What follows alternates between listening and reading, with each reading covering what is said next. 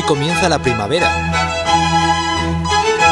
El estrés del trabajo y la intensa vida en la ciudad han llevado a David a iniciar una aventura para descubrir la provincia de Zamora, compatibilizando su actividad profesional gracias a la facilidad de comunicación con la capital de España. En Zamora Travel Podcast. Hoy comienza la primavera. Nunca antes había recibido esta estación en un espacio tan grande. Salgo al patio de la casa con la intención de desayunar en el porche, pero hace frío y decido hacerlo en la cocina.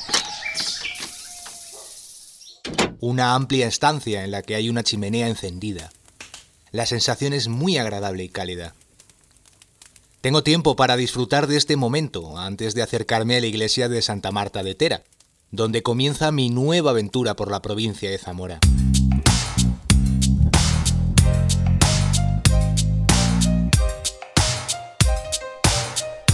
Santa Marta de Tera es un municipio dependiente del Ayuntamiento de Camarzana, situado en la margen izquierda del río Tera a poco más de 20 kilómetros de Benavente en dirección a Puebla de Sanabria.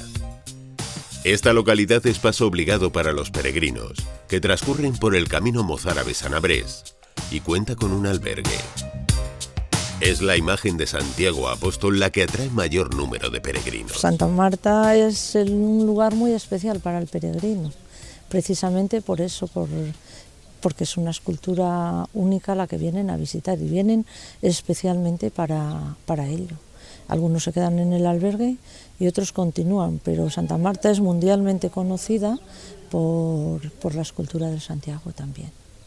Sí, sí, y para ellos es súper importante. Incluso he tenido mm, casos muy especiales, fíjate, cuando el accidente de Angrois, del tren, pues unos profesores de, eh, no se me olvida, y, dejé memoria fotográfica del momento, eh, bajaron, venían para hacer el, para llegar a Santiago, ¿no? Para el día de Santiago. Pero sin embargo habían oído hablar de Santa Marta, de la escultura de Santiago, y llegaron a Zamora en ese tren. Y bajaron de ese tren para venir esa tarde aquí a Santa Marta se alojaban en el albergue que había en Santa Croya, en Casanita, y vinieron especialmente para visitar este Santiago de Santa Marta y después iban a continuar viaje al día siguiente para llegar a Santiago. Eh, aquí todos los años, la víspera de Santiago o el día de Santiago, según coincida, eh, se ha tomado la costumbre de organizar, hacer una misa eh, dedicada al peregrino, a los peregrinos fallecidos en el camino y bueno, y a los que lo están haciendo. ¿no?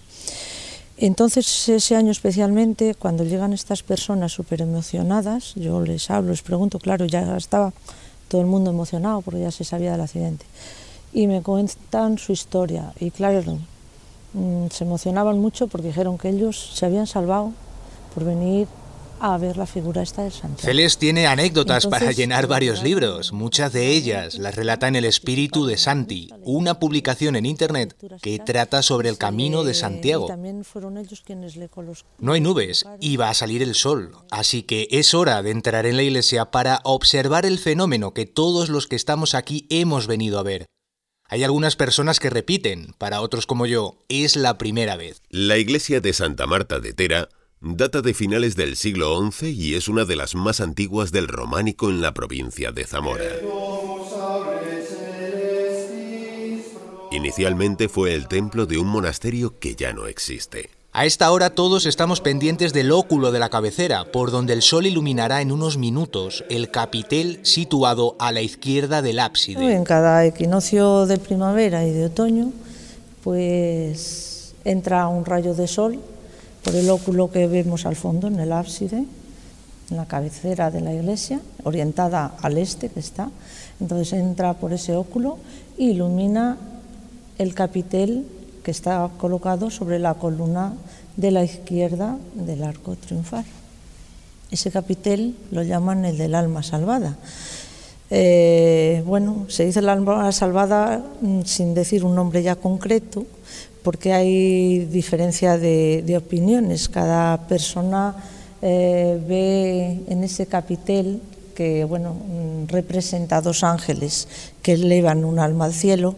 Entonces, ese alma que está ahí representada es una figura humana, pero es asexuada. Entonces, cada persona mm, lo valora de una manera. Hay quien piensa que puede representar a una figura masculina, que digamos que eh, posiblemente representará la figura de Jesús, de Cristo, y otros ven más una figura femenina. Y como esta iglesia se construye bueno, al abrigo de un antiguo monasterio mozárabe que estaba dedicado a Santa Marta, en él se albergaron las reliquias de la Santa, de Marta, bueno, pues la iglesia es la parroquia de Santa Marta de Tera y se piensa que pueden representar la imagen de Santa Marta. Quien lo ve como figura femenina, pues atribuyen esa figura a la imagen de la Santa. Y claro, pues este capitel está construido a propósito y diseñado así para que en una hora concreta se ilumine. El constructor lo hace para que el sol lo ilumine a las 8 horas solares de la mañana. Los vecinos son muy conscientes de lo que supone para Santa Marta tanto el fenómeno equinocial como la figura de Santiago, que forman parte de su iglesia. Bueno, ha supuesto a, nivel de, gente, de, afluencia de, gente, muchísima más cuando, desde, que, desde que se ha descubierto el fenómeno de la luz equinocial. Simplemente durante los equinoccios y después también le influye mucho la puesta en valor del, camino, del camino del Mozara de San Abrés. Le ha supuesto, vamos, mucha, mucha vida al pueblo, porque la verdad es que hay mucha afluencia de, peregrinos prácticamente desde ahora, desde, desde marzo hasta, hasta finales de otoño. Por supuesto que todos estos eh, efectos, este monumento y, y, demás, pues le dan mucha más vida al pueblo. Entonces, claro, nos conocen en todo el mundo. O sea, un concierto pone colofón hoy a la experiencia que hemos podido presenciar en Santa Marta y que tiene lugar con la llegada de la primavera y del otoño. Un fenómeno, el de la luz equinocial, que solo se puede ver en dos iglesias de Castilla y León. Fue el párroco ya fallecido, don Julián Acedo, ¿Quién redescubrió este fenómeno. Y nadie lo sabía. Entonces, en el año 95, llega aquí al pueblo un sacerdote de aquí, de un pueblo de la zona, don Julián Acedo, que es un estudioso de todo, era un estudioso de todos estos temas y un apasionado también del camino. Y él intuía que en esta iglesia no era un simple lugar de culto o de visita, que aquí Mm, él intuía, es una iglesia muy especial, eh, tiene, no sé, algo que envuelve a la gente y él intuyó que algo pasaba. Entonces mm, comenzó a hablar, claro, con la gente del pueblo y cuentan que había un señor mayor, señor Félix, que así vagamente recordaba que su abuelo le decía o alguien le decía que algo en la iglesia, que había una luz, pero tampoco sabía explicarle mucho, pero eso le dio pie al sacerdote a comenzar a investigar. Y si él vino en el 95, en el otoño del 96 fue cuando lo descubrió. Y a partir del 97, ya en la primavera del 97 y el otoño, ya comenzaron a, a publicitarlo.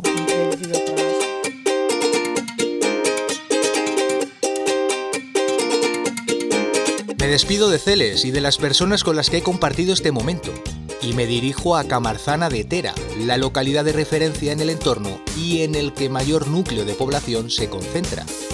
Destaca aquí la villa romana que los viajeros podemos visitar. Bueno, pues mira, tenemos una villa romana que ya data del siglo II, hasta el mediados del siglo V estarían en este asentamiento y lo que tenemos excavado aquí en Camarzana es una pequeña parte porque son 700 metros, de un palacio rural de verano, de un hombre muy apoderado, tenemos bueno, tres opciones para, para su dueño. Tenemos muy cercano Petabonium, a 8 kilómetros, entonces pueden estar relacionadas la villa y Petabonium. Podría ser comandante militar, podría ser noble por la característica de los mosaicos, porque son unos mosaicos de gran calidad a la hora de hablar de piedras.